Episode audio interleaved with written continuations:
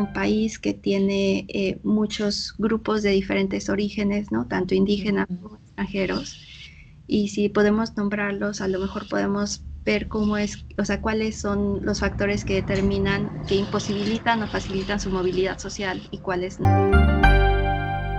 Eh, a, todos, bueno, estamos aquí en, en Análisis MX. Eh, mi nombre es Franco González eh, y ahora generalmente soy invitado, pero ahora me tocó em, guiar esta charla y estoy muy acompañado de dos compañeras, Mari y Jessica.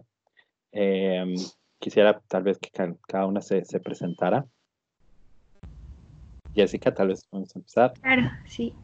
Hola a todos, mi nombre es Jessica, eh, yo soy estudiante de doctorado en la Universidad de Cambridge y mi investigación tiene que ver con eh, las experiencias de una minoría étnica eh, racializada muy chiquita de japoneses en México y cómo es que ellos han negociado su exclusión y pertenencia a la nación mestiza mexicana. Ok.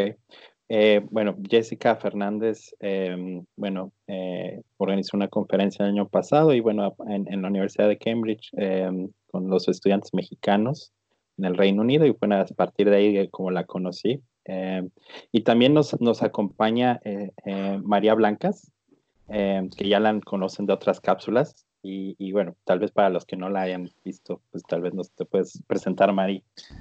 Sí, claro, con mucho gusto. Bueno, como lo dijo Franco, mi nombre es María Blancas. Yo realicé mis estudios de doctorado en King's College London y mi tema principal era los efectos de la política exterior económica de China en países en vías de desarrollo, un tema que ya había comentado en días anteriores, con, precisamente con, con Rafa Vaquera en esta cápsula de análisis MX. Y bueno, bajo mi experiencia de haber vivido en Corea un buen rato por razones familiares, pues este tema del racismo me parece muy familiar, ante todo por mi convivencia con, bueno, yo desde que tenía cinco o seis años convivía con japoneses en la escuela, entonces realmente he visto este tema desde una perspectiva muy particular porque yo he convivido con ellos toda la vida, entonces sí hay ciertas partes de este asunto del racismo que me parecen, bueno, que me parece que se tienen que discutir, aunque sea un tema sensible.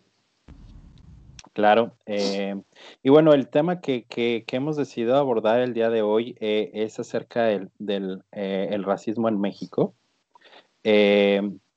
Muchos de ustedes han seguido, bueno, en, en, en los medios de comunicación y, y, bueno, en muchos países se ha empezado a, discutir el tema, todo en relación al asesinato de George Floyd en Estados Unidos por efectos de brutalidad policíaca y cómo este, esta, este lamentable incidente pues ha generado una reacción, eh, reacción en, todos, en muchos países, em, incluido eh, el Reino Unido, donde nos encontramos, en Estados Unidos obviamente, eh, y en México se ha atendido la, el tema em, en relación a, bueno, a, monitorear qué es lo que pasa en Estados Unidos, porque no se ha visto un movimiento tan, tan grande desde hace mucho tiempo.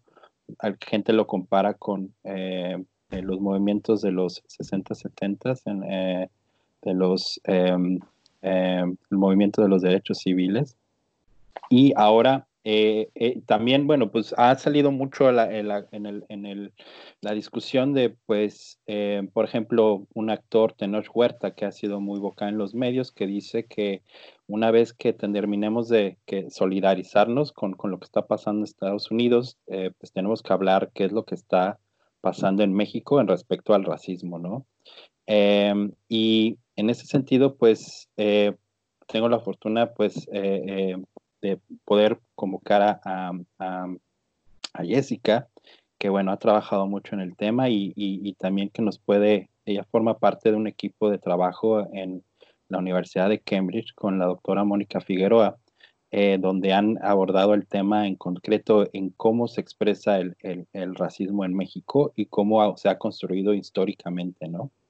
Em, y eh, bueno, para eso también quisiera mencionar un poco los antecedentes. Eh, em, aquí me podrá ayudar em, también Jessica. estudios acerca del racismo podemos encontrar el estudio del INEGI, en relación a, lo que denominaron la pigmentocracia, en relación a, poder eh, em, ingresos por distintos sectores de la población, utilizaron una paleta de color eh, Pantone para que la gente identificara su propio color de piel.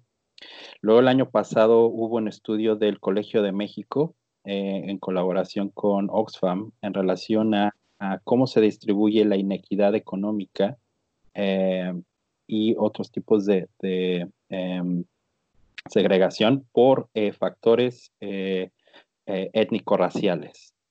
Eh, este estudio fue, digamos, una continuidad de, eh, em, bueno, eh, al estudio de, la, de INEGI y integró dos temas fuertes en, en, México, ¿no? La desigualdad económica y un tema que, bueno, el tema del racismo se cuantificó en relación a cómo está afectando este fenómeno en la distribución económica. Pero aquí yo creo que quisiera darle eh, em, la palabra a Jessica en relación que nos hable un poco de qué es el racismo em, y cómo es el racismo en México. Claro. Bueno, eh, pues sí, lo que, lo que acabas de mencionar es muy importante, ¿no? Eh, actualmente el movimiento de Black Lives Matter, las vidas negras importan en Estados Unidos, pues está teniendo muchas reacciones en todo el mundo y en México también ha, como que fomentado mucho más esta plática, esta discusión sobre el racismo. Y aunque sí, generalmente el racismo se, se, se ve más bien en, en, el vecino del norte o en otros lugares y a veces se, hay, como una, hay como una resistencia a reconocerlo en México. Actualmente creo que es algo positivo que está trayendo este movimiento de Black Lives Matter porque llama la atención a estos, a estos temas que son muy importantes para el país. Y bueno, vemos como una mayor respuesta tanto, por ejemplo, a, a lo que está pasando con Bárbara de Regil, ¿no? Unos comentarios que hizo en Instagram que han recibido muchas respuestas, ¿no? Sobre lo prieto es feo. Eh, también de Juan Pazurita. Que, estaba solidar solidarizándose con este movimiento de las vidas negras importan en Estados Unidos, al tiempo que decía esto no pasa en México. Y bueno, también eh, pues la carta de Carlos Alarraqui en la que hace una burla de, mexicanos con origen extranjero, con origen asiático. Y, Chumel Torres también, ¿no? La invitación que se le hizo recientemente para participar en un panel sobre, en el que se cuestionaba si había racismo y o clasismo en México.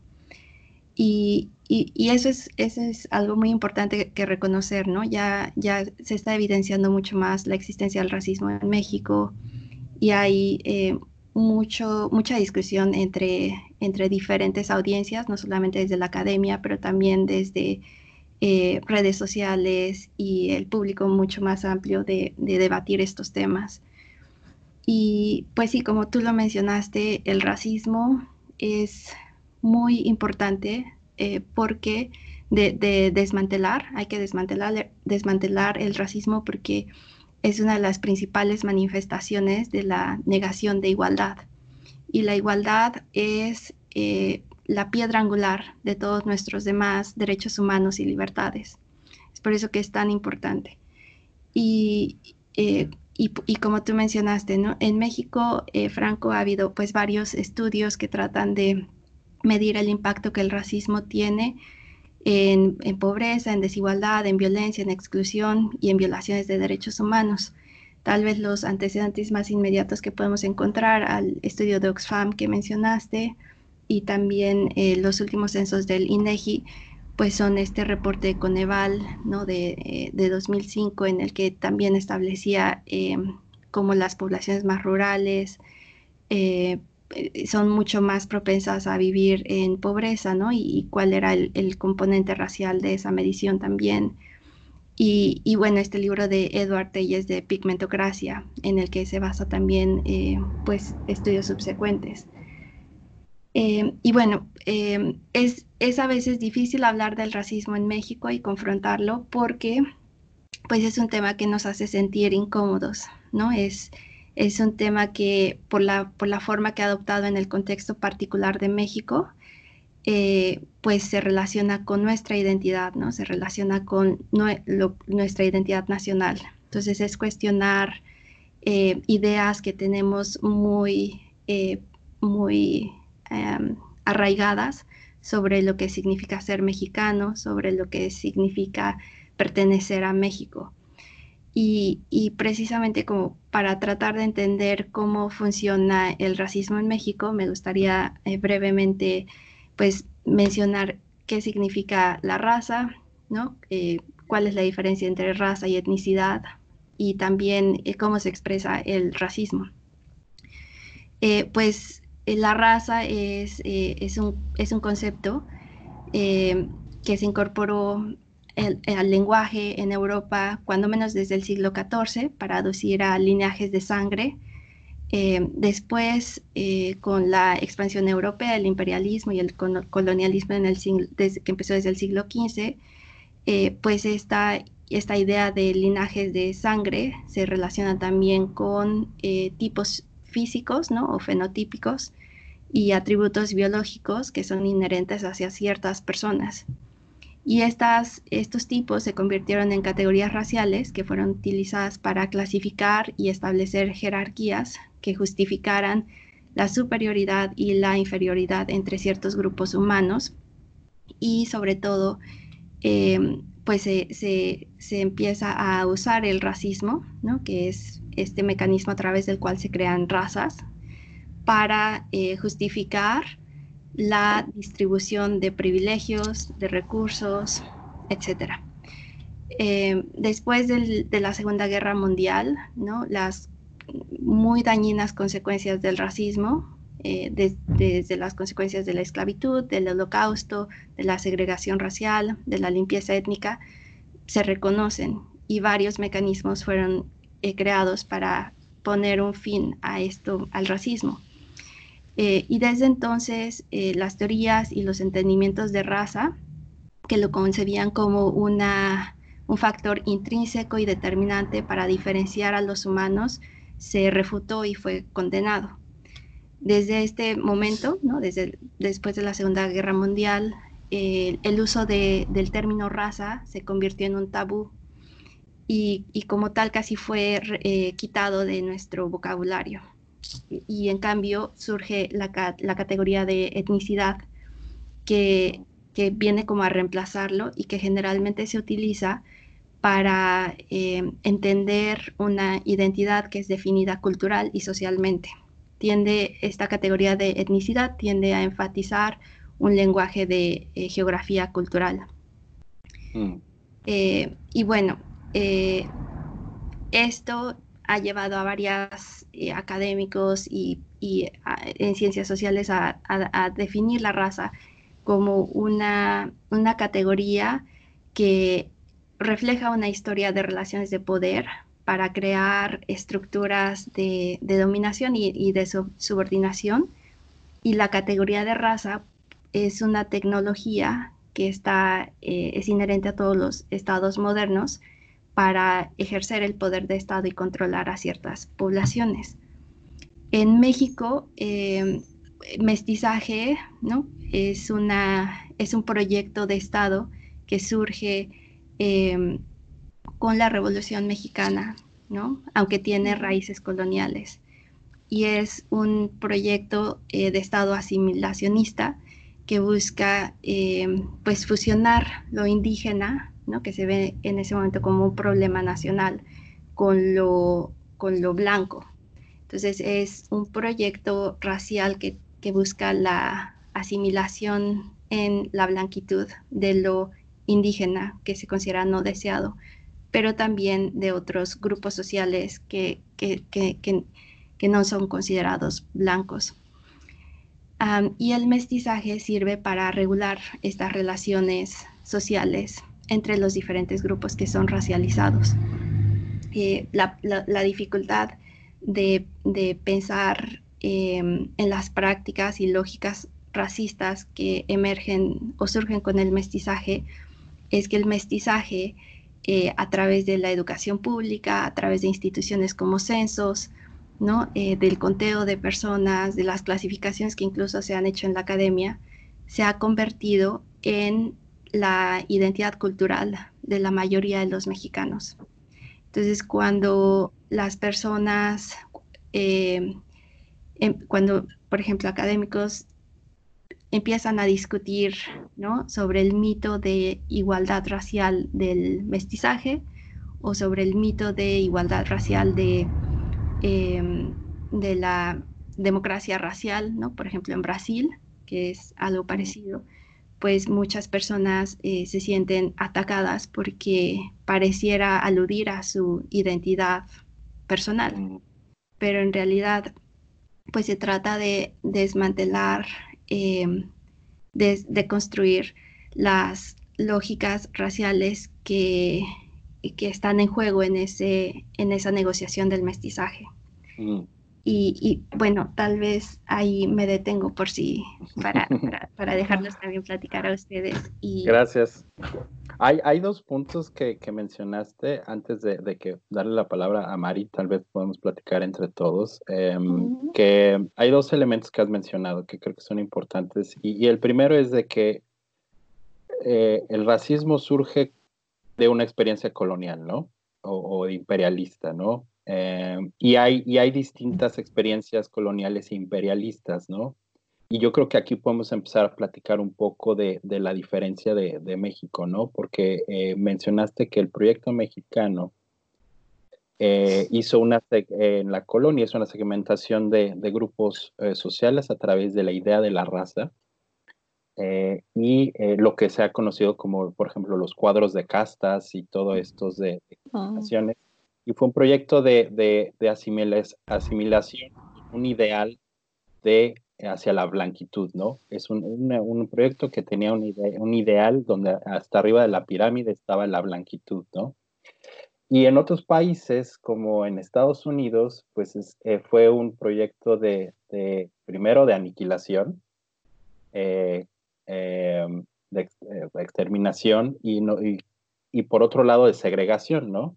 Ahí no había una idea de, de, de, integrarse, ¿no? Eh, y bueno, y el segundo elemento también que se me hizo importante de tu, discusión fue que, em, que el proyecto del mestizaje em, hay continuidades, ¿no? Hay, hay diferencias con respecto al proyecto de, eh, colonial cuando se independiza México y eh, luego durante el siglo XX eh, se refuerza esta idea del mestizaje, pero hay continuidades, ¿no? Eh, hay, hay, cosas que, que, no se rompen, ¿no? Eh, y tal vez podemos empezar a platicar ya sobre estos un poco más, más a detalle. Mari, no sé si nos quieres comentar algunos puntos. Sí, pues efectivamente yo, yo también considero que el racismo tiene un trasfondo histórico necesariamente, porque en tiempos de la colonia, pues teníamos la sociedad dividida, por supuesto, los indígenas, se, se consideraba el grupo que estaba menos favorecido y el más oprimido, por así decirlo, desde la caída de, de Tenochtitlán, por supuesto. Y bueno, teníamos el grupo de los famosos peninsulares, el grupo de los criollos y el grupo de los mestizos, ¿no? Que pues realmente ya desde ese momento se manejaba una, un discurso, una idea en la que si tú como, bueno, como hijo de los conquistadores o, o hijo de los españoles te involucrabas con algún indígena, pues era mal visto, ¿no? Decían es que ¿Cómo es posible que te quieras involucrar con alguien que, que se considera inferior a ti? Bueno, en el peor de los casos, de cómo te atreves a involucrarte con un esclavo, ¿no? Entonces, realmente ese discurso siguió evolucionando, pero ahora, digamos que aparte de los indígenas, pues también en algunos lugares de México, pues, pues ponían en una categoría similar o en la misma a los extranjeros, ¿no? Que fue en el caso de los chinos durante el siglo XIX que venían huyendo de lo de la guerra del opio, ¿no? Que en el norte empezaron a prohibir que la gente se involucrara con los chinos, que se casaran con los chinos, y, pues eso terminó en, un evento terrible que fue lo de la masacre de chinos, ¿no? Y en, en Torreón me parece que fue a inicios del siglo XX. Entonces, básicamente eh, por razones históricas, México sí ha manejado un discurso racializado, como decía, em, como decías tú, Jess, y realmente sí es, es un, un hábito que es difícil de cambiar. Sin embargo, también es un asunto de cómo las personas han sido educadas y también las circunstancias que ha tenido cada persona, porque incluso dentro de nuestras mismas familias, ¿Quién no ha escuchado el, bueno, es que a, pesar de que estás morenito, pues que estás bonito, ¿no? O el clásico que te dicen, ay, mijita, cásese con un extranjero para mejorar la raza, ¿no? Y si dices, bueno, ¿y qué es lo que hay que mejorar, no? Si realmente, si realmente todos somos producto de nuestra educación y también de nuestro contexto, pero eso quiere decir que, que no quiere decir que sea algo que, que, que tenga que ser así, ¿no? O, por ejemplo, un discurso que también está profundamente arraigado en la sociedad actual es, por ejemplo, la idea de las castas en la India, ¿no? Que, bueno, quienes hemos estudiado Asia en algún momento, y a ese país en particular, es increíble que tengan esta idea que de acuerdo a, la casta en la que naces, es en donde mueres y te limita de lo que puedes llegar a ser, ¿no? Entonces, eso traducido en el caso de México, pues lo vemos en el tema de la pigmentocracia, ¿no? Con el clásico de cómo te ven, te tratan, pero sí, sí considero que comparativamente con otros países en México, el asunto de la pigmentocracia ya empieza, digamos que a distanciarse un poco del, de la condición socioeconómica, ¿no? Porque hemos visto personas de todos los colores, de todos los este, estados y demás que están en, en, una buena posición económica o en una mala posición económica. Sin embargo, si seguimos viendo que las personas que están en pues entre los grupos vulnerables, los indígenas, socioeconómicamente siguen estando muy perjudicados. Sí. Es precisamente los puntos que hacía el, estudio de, Colegio de México. Eh, se llama em, Por mi raza hablará la desigualdad. Eh, muy buen estudio. También ve cuestiones de género, que es, y entonces empieza a integrar distintos aspectos de interseccionalidad.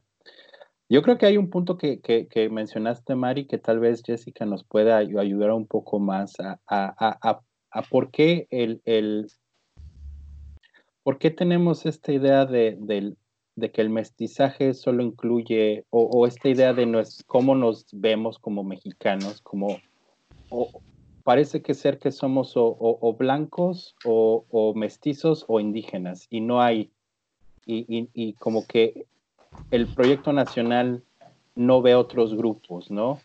Eh, no sé, Jessica, aquí nos, nos puedes platicar un poquito de esto. Claro. Em, pues sí, el, mestizaje tiende a reproducir también un esquema eh, binario, ¿no? Que sitúa dos identidades casi en polos opuestos, que es lo indígena y lo, y lo blanco. Em, y bueno, y lo, blanco podría entenderse como el mestizo ideal, ¿no? El, como ese, ese proceso de ascripción a la norma, ¿no? A través del cual se borra o se desingeniza a las personas, ¿no? y, bueno, esta, esta narrativa, ¿no? Esta, este esquema binario tiende también a, borrar ese, ese proceso histórico que construye también a otros eh, fuera de la nación, como extranjeros o como, eh, o como no participantes eh, dentro de la ciudadanía, la nacionalidad y el desarrollo de México. Em, y, como sabemos, pues estas, estas, estos dos, dos polos opuestos también pues vienen de una mirada colonial, ¿no? de una construcción colonial que los homogeneiza ¿no? y que también elimina las, la gran heterogeneidad que existe, por ejemplo, en las naciones originarias.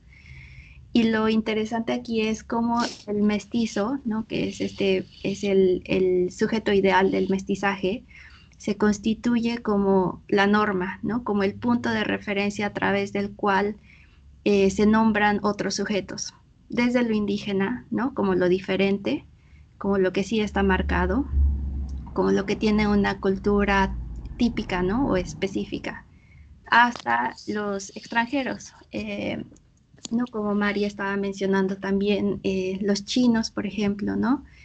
Eh, cómo se constituyen como esos otros no mestizos. O, o, podríamos pensar también sobre los judíos, ¿no? Sobre los japoneses, o los árabes incluso también, ¿no? Árabes también, sí, exactamente. Y afromexicanos.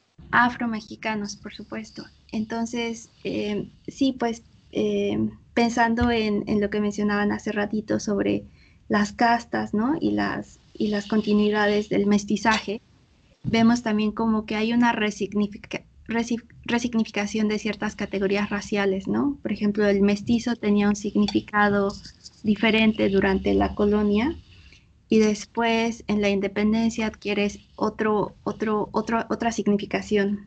Y en el México por revolucionario se, igual, o sea, adquiere otra, otra, se le da otro significado. Pero eh, lo que es constante, ¿no? A través de estos eh, periodos históricos, es que tiene, es que siempre soporta una idea de superioridad blanca, ¿no? Eso es a lo que tiende.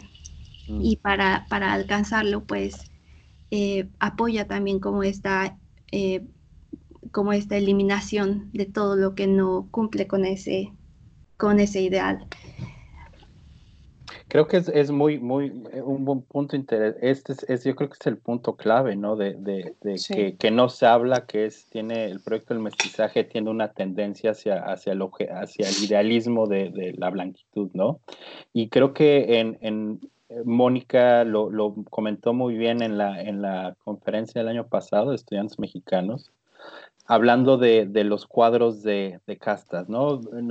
Seguro ustedes recordarán, creo que pues incluso los estudiamos en la escuela, que es de, eh, bueno, eh, hijo de, de, español y indígena, mestizo, eh, y así, y, y, y hay distintas combinaciones de grupos raciales que algunos sí tienden como resultados se pueden ir haciendo más blancos a medida que se van eh, eh, eh, relacionando por matrimonios con, con, con, españoles o mestizos, se van haciendo blancos. Pero uno de los grupos que nunca llega a ser blanco, como de, resultado de distintas combinaciones, son aquellos involucrados con la, con la población de origen africano, ¿no? Correcto. Entonces, ese es el, el, el como, como el límite, ¿no? Lo que dice Mónica, el límite de eh, la relación de comparación donde ya no, no entra, ¿no? y, y, y, un resultado de esto es eh, que, que, bueno, en México apenas el, el, año pasado, corrígeme Jessica, estoy mal, se reconocieron a los afromexicanos como un grupo social, ¿no? Entonces, en ese sentido, y nos faltan eh, eh, eh, reconocer también los, las comunidades como Jessica, lo que está trabajando, las comunidades asiáticas, ¿no? Mm, sí. Y, y pues en ese sentido, pues estamos muy atrasados, ¿no? En, el, en, el, en las discusiones a relación a todo esto, ¿no? Sí. Sí, sobre todo porque por ahora que mencionan lo de los mexicanos, bueno, los mexicanos descendientes de, papá o mamá asiáticos o que han nacido en México de papás asiáticos, eh, bueno, yo conozco un caso de un médico militar que él es hijo de japoneses precisamente y él nació aquí en México. Y sí, en un principio para él fue difícil ingresar al ejército porque te decían, bueno, es que tienes que ser mexicano por nacimiento, ¿no? Y se le decían, pero, pero pues es que tú, tú tienes los ojitos, este, pues tienes los ojitos rayaditos, ¿no? Decía, sí, pero yo nací en México. Entonces, es esa discusión, ¿no? Pero sí, las comunidades asiáticas y, bueno, los afrodescendientes también no gozaban de un reconocimiento como el que, como el del que disfrutaban, por ejemplo, los mexicanos libaneses, ¿no? Que, bueno, en ese sentido, mi abuela era libanesa entonces, sí, es una comunidad que bien que mal tiene más años aquí en México, ¿no? Pero no por ello es que a las demás se les ha dado la misma importancia o la prioridad en, los discursos que, vemos en el día a día aquí en México, ¿no? Claro. Sí, el tema de también los árabes en México es muy interesante, ¿no? Porque pues sí, tiene una historia más larga en el sentido de que también viajan o circulan muchas ideas o costumbres o tradiciones de árabes con la conquista, ¿no? Eh, a través del intercambio que hubo en, en, la península ibérica entre moros y cristianos y... Claro, sí, etcétera. Entonces, sí hay como puntos de referencia culturales que conectan más a México con ese otro grupo y que de cierta forma se podría decir que ha facilitado su integración a México. pero, pero en el caso de los afrodescendientes y de los asiáticos en particular, eh, pues hay ciertas características ¿no? racializadas que impiden como esa, esa, esa inclusión en, en, lo, mestizo. Y uno puede ser, por una parte, el color de piel, ¿no? Que es un, un marcador muy importante de la diferencia, ¿no? y, a pesar de que pues ya ha pasado mucho tiempo desde eh, el comercio de esclavos africanos, ¿no? Y que hubo un cierto grado de eh, matrimonio con grupos indígenas y otros grupos, ¿no? Y se ha perdido un poquito como de esa, de esa herencia, ¿no? O de la historia de esa, de esa herencia, eh, pues perdura el, el color de la piel como un diferenciador importante. Y en los grupos asiáticos, eh, pues sí, son migraciones, bueno, hay, hay, hay, em, hay documentos históricos que, en los, a través de los cuales podemos rastrear la migración asiática a México desde también el siglo XVI, ¿no? con este, algunos encuentros diplomáticos entre Japón y México, también con el, el, comercio entre las Filipinas ¿no? y la Nueva España que conectó a Asia y a las Américas durante 250 años. Ah, pero bueno, es un poquito más difícil eh, tratar de trazar las trayectorias individuales de migrantes asiáticos durante ese periodo. Eh, es, es, se podría decir que la migración más grande de asiáticos a las Américas eh, pues sucede en el, a finales del siglo XIX, cuando la migración asiática reemplaza la mano de obra de los esclavos africanos cuando se abole la esclavitud africana en 1848 en el mundo. ¿no? Entonces viene como a sustituir esa mano de obra y es así como llegan eh, pues los migrantes chinos, ¿no? que de manera peyorativa se les ha llamado también coolies, a que venían contratos de trabajo y la migración japonesa interesantemente pues también forma parte de estas dinámicas de expansión del capitalismo global. Y en, en, en, en, un, gran medida también llegó a México eh, por contratos de trabajo, eh, aunque también hubo migrantes eh, libres y emprendedores y artistas, etcétera, pero en su gran mayoría fueron migrantes por contrato que vinieron a trabajar en plantaciones de algodón, en construcción de ferrocarriles, en minas, ¿no? en varios puntos de México y cuyas historias pues también se han eh, borrado de la historiografía nacional por, por también pues en parte por el proyecto nacional del mestizaje, pero también por la ideología y el discurso del mestizaje que, que, que, piensa solamente como en, en, lo indígena y en lo español, ¿no? Como, como este marco para pensar la, la composición de, de la nación mexicana. Correcto, sí. Es, es, todos estos puntos son muy, muy interesantes en el sentido de, de, que, bueno, hay, parece ser que, y eso es lo que se discutía en, el, en, en foros, que, bueno, estuve, tuve la oportunidad de participar el año pasado eh, en el Colegio de México acerca del de el proyecto del mestizaje, ¿no? Eh, eh, porque todo parece llevarnos a esa idea, ¿no? El, mestizaje y cómo, cómo el mestizaje pues en algún momento tuvo alguna, se tuvo una visión de, utilizar este proyecto nacional, porque fue un proyecto nacional, pero sin embargo, este proyecto nacional ocultaba, ¿no? Eh, eh, ideas, ¿no? De la raza, volviendo al racismo eh, y a diferencias de distintos grupos humanos, ¿no? Y, lo que comentaba uh, Mari hace un momento, que cómo, cómo el, racismo en México se expresa de una manera muy sutil, ¿no? Es, es eh, un racismo que es tolerado eh, eh, socialmente entre las interacciones cotidianas, internamente en las familias, eh, con, con eh, comentarios eh, acerca del color de piel, facciones, el cabello, rasgos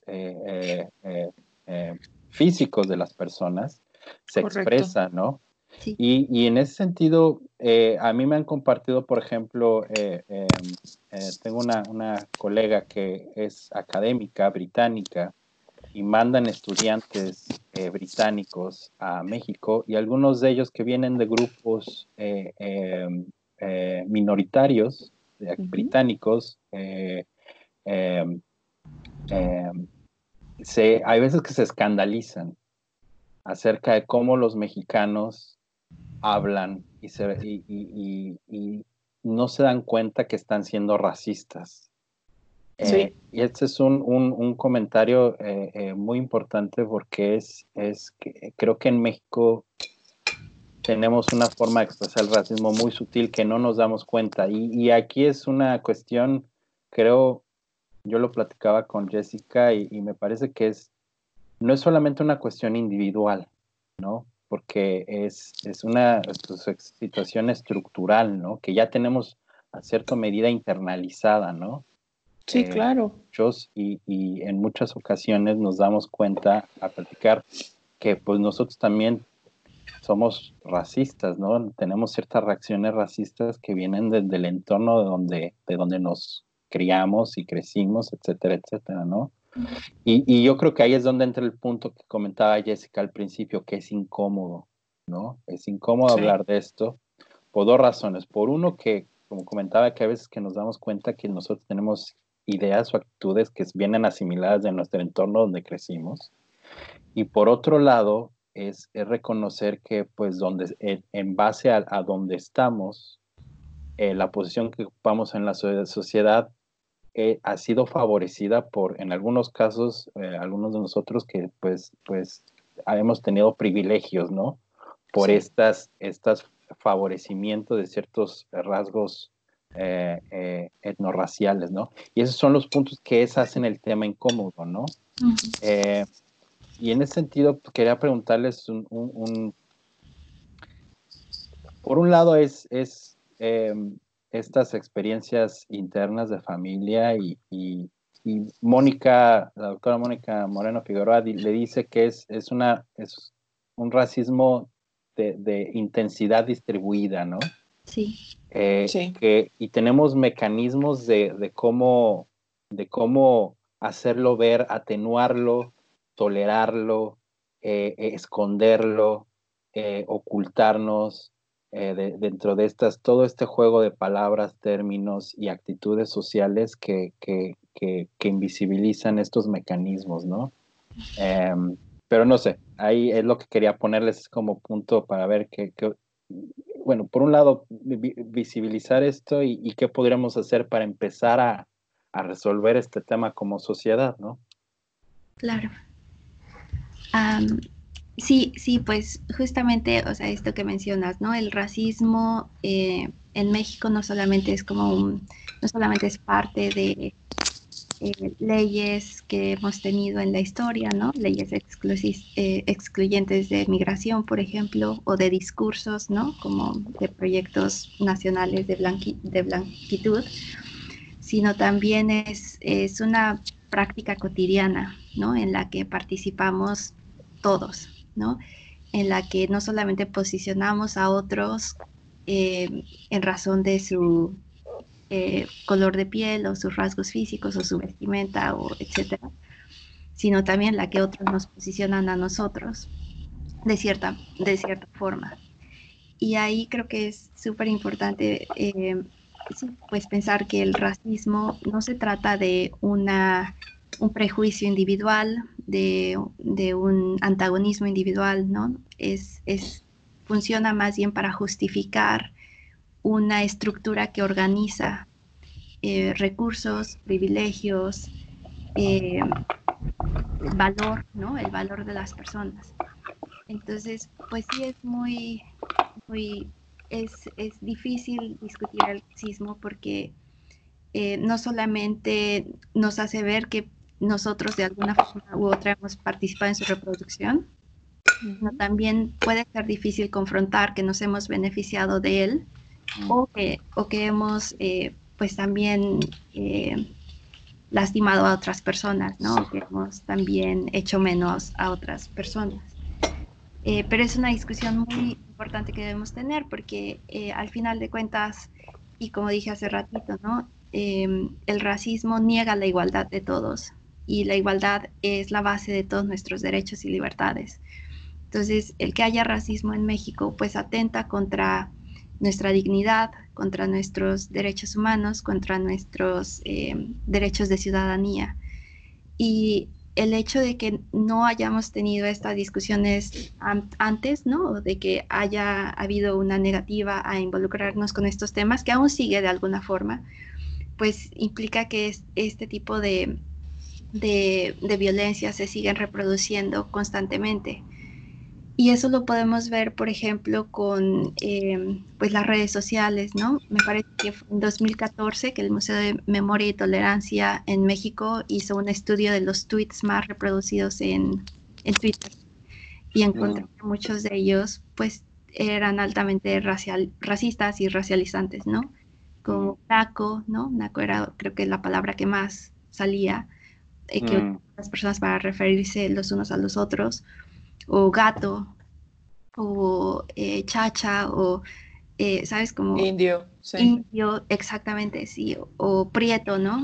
Y, y, bueno, es, eh, es, es, importante, pues sí, pensar en las implicaciones que eso tiene, no solamente a nivel individual, pero también en cómo funciona nuestra, nuestra sociedad, ¿no? Y cómo, pues, excluye, a través de estas prácticas excluimos a una gran parte de nuestra, de nuestra, de nuestra sociedad, de poder tener acceso a un trabajo bien remunerado, actividades productivas, a lugares libres de violencia. Y, y, sí, por eso creo que es, es muy importante pensar cómo, cómo es que podemos combatir el racismo y como Franco lo dijiste hace ratito, ¿no?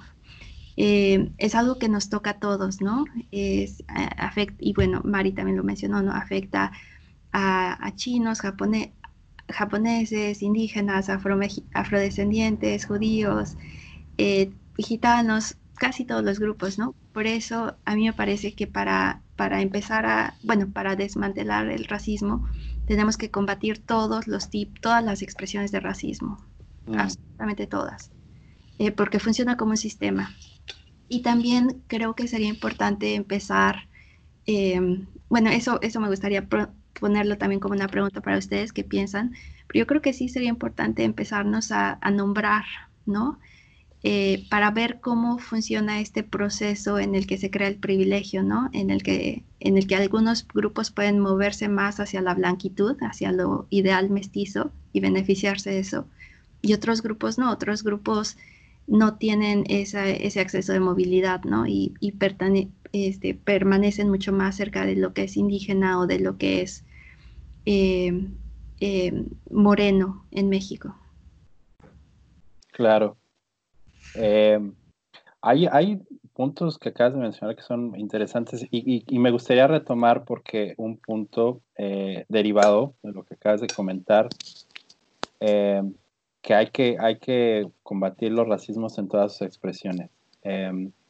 y, y, también hay, hay que, bueno, también hay que ser claros, ¿no? Que hay, hay una diferencia entre discriminación y, racismo, ¿no?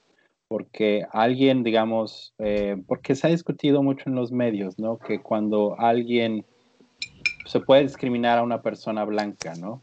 Y eso está mal, ¿no? Eh, pero eso no es racismo. Eh, cuando discriminas a una persona blanca no es racismo porque racismo se refiere a, a, a una forma específica de, eh, de, marginalizar a una persona que ha sido construida históricamente, como ya lo platicamos, y eso está reflejado en, en eh, la distribución de beneficios, ¿no? Eh,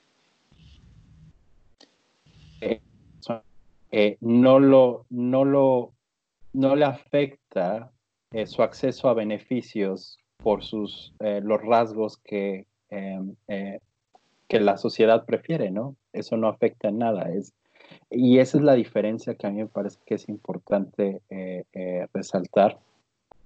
Y, y, por otro lado, sí, es, es abrir esa, esa eh, que el racismo no se expresa solamente a, a comunidades indígenas, que se expresa a todo tipo de comunidades que no se han rido simplemente por el hecho de invisibilizarlas, de no reconocerlas como parte de la sociedad mexicana, como han comentado ustedes dos, las eh, comunidades eh, eh, asiáticas, comunidades africanas, comunidades de origen árabe y de otras regiones del mundo.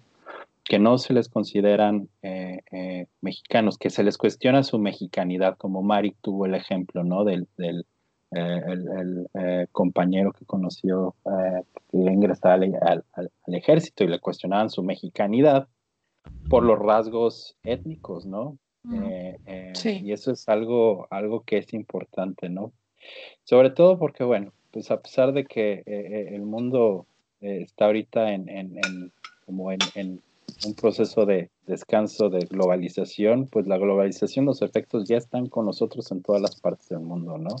Y México es un, país mucho más diverso de lo que muchos pensamos, ¿no? Claro, claro, estamos muy mezclados. La realidad es que estamos muy mezclados. Por eso comentaba que tampoco puedes relacionar una raza con un estatus socioeconómico, porque no, no viene al caso. O sea, hay gente de todos los colores, gente de todas las condiciones, que están en una situación socioeconómica buena, media o, mala, ¿no? Entonces, ese discurso de que, de que este, de que ahora, bueno, ahora sí que he dicho de una manera muy coloquial, ¿no? De que los blancos son los ricos, pues eso ya, ya realmente ya no tiene relevancia, ya no tiene gran este gran, gran trasfondo, porque mientras que en algunos casos sí es cierto, tampoco se puede decir que es totalmente cierto porque todos estamos mezclados.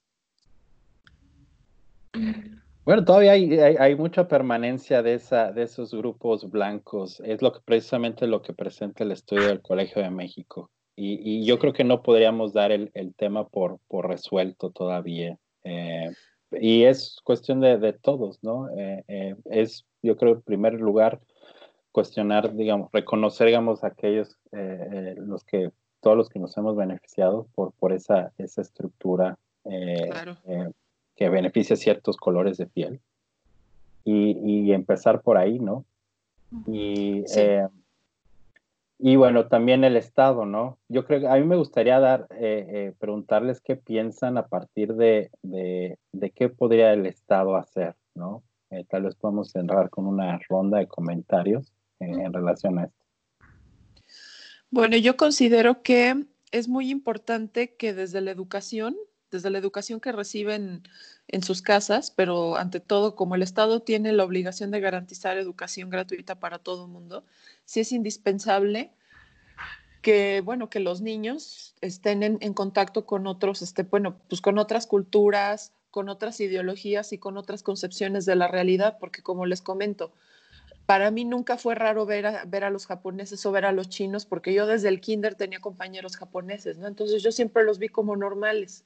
Incluso cuando, cuando vivimos en Corea, pues digo, sí fue un shock en muchos aspectos, pero en ese aspecto particular de son distintos a mí, pues realmente no, porque pues ya habíamos convivido con ellos, ¿no? Entonces yo creo que es muy importante que las personas estén en contacto con una diversidad de temperamentos, de nacionalidades y, y, pues bueno, en general de seres humanos, ¿no? Para entender que el mundo, el mundo es diverso y que realmente nadie es superior a nadie, sino que todos somos un producto de nuestra educación, nuestros valores y un poco nuestro contexto, pero jamás por nuestra apariencia física, nuestra religión o nuestro origen étnico, porque pues finalmente todos somos seres humanos, ¿no? Eh, ok, muchas gracias, Mari. Jessica. sí, pues nada más me quería detener un poquito sobre el comentario que Mari estaba compartiendo con nosotros hace ratito, ¿no? Como esta idea de que pues todos estamos mezclados y por lo tanto no es difícil apuntar el racismo a un grupo o a otro. Me creo que es, es parte de la problemática del mestizaje, ¿no? Esa es precisamente la premisa, que el mestizaje supone que hay una mezcla de razas y que eso diluye las razas, las diferencias raciales e impide que se practique el racismo. Y eso es lo que es complicado, pero es lo que varios académicos han tratado como de, demostrar que no es cierto, ¿no? Porque esta mezcla, bueno, en principio, pues todos los seres humanos somos resultado de, de una combinación de genes, ¿no? Y, todos compartimos un material genético casi idéntico, ¿no? Eh, pero sí hay ciertas características eh, visibles en nuestro cuerpo, ¿no? Que, eh, que nos hacen ver hacia a los ojos de otras personas como diferentes. y eso estructura también estas diferencias racial, raciales y también la práctica del racismo. Entonces, pues sí hay ciertos marcadores que prevalecen ¿no? en diferentes grupos y que los hacen menos o más susceptibles a prácticas de, excluyentes de, racismo, ¿no? Y también a prácticas eh, eh, que los incluyen en, a ciertos otros, ¿no? Que no están marcados o tan marcados conforme al ideal del hacia, hacia el acceso a privilegios.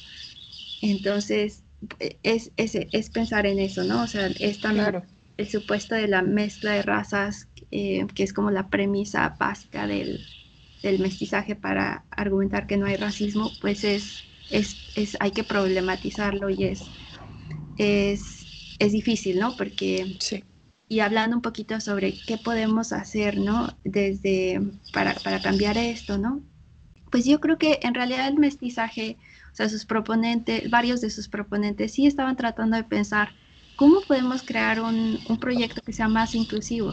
O sea, sí había realmente gente interesada en incluir a los grupos indígenas, que históricamente habían sido marginalizados.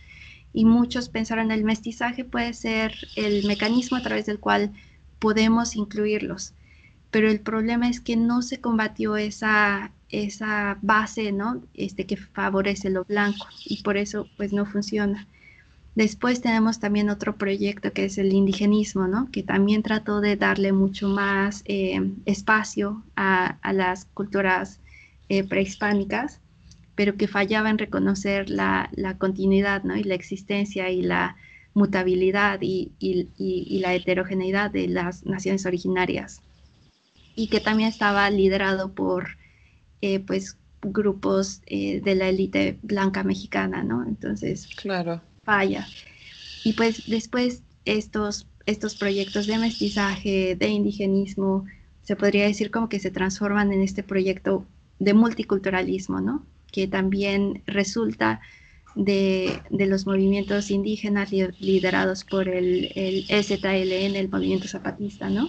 Que con este, varias eh, modificaciones ¿no? y reconocimientos constitucionales, legales e institucionales pero que puede ser también un poquito, eh, pues tramposo también, ¿no? Porque puede, puede parecer que reconoce identidades culturales, ¿no? Una multiplicidad de identidades culturales para elegir, ¿no? Que, pero no reconoce una agencia política, ¿no? O, o no, no, empodera económicamente a estos grupos.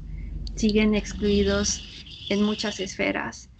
Y entonces otra vez, ¿no? Se reproduce un poquito la falla de estos eh, de estos mecanismos para tratar de incluir a más grupos. Y eso es algo sobre lo que habla también eh, Naya Aguilar, ¿no? Y ella propone eh, más recientemente, ¿no? Pensando en estos, ¿qué, otro proyecto podemos imaginar para transformar a México? Eh, las, las plurinaciones, ¿no? O los grupos indígenas sin Estado. Y bueno, pues esa es una idea que creo que vale la pena pensar, pero, pero al, al ser más radical ¿no? y a oponerse a, la forma de constitución de los Estados-naciones, eh, pues sí parece un poco más difícil de llevar a la práctica. yo, yo creo que, o sea, como dije hace ratito, yo creo que empezar a, a, nombrarnos de una forma diferente podría ser una forma de entender cómo es que, em, cómo es que se van creando eh, los privilegios y las exclusiones. ¿no? Este, pues México es un, es un país que tiene eh, muchos grupos de diferentes orígenes, ¿no? tanto indígenas como extranjeros.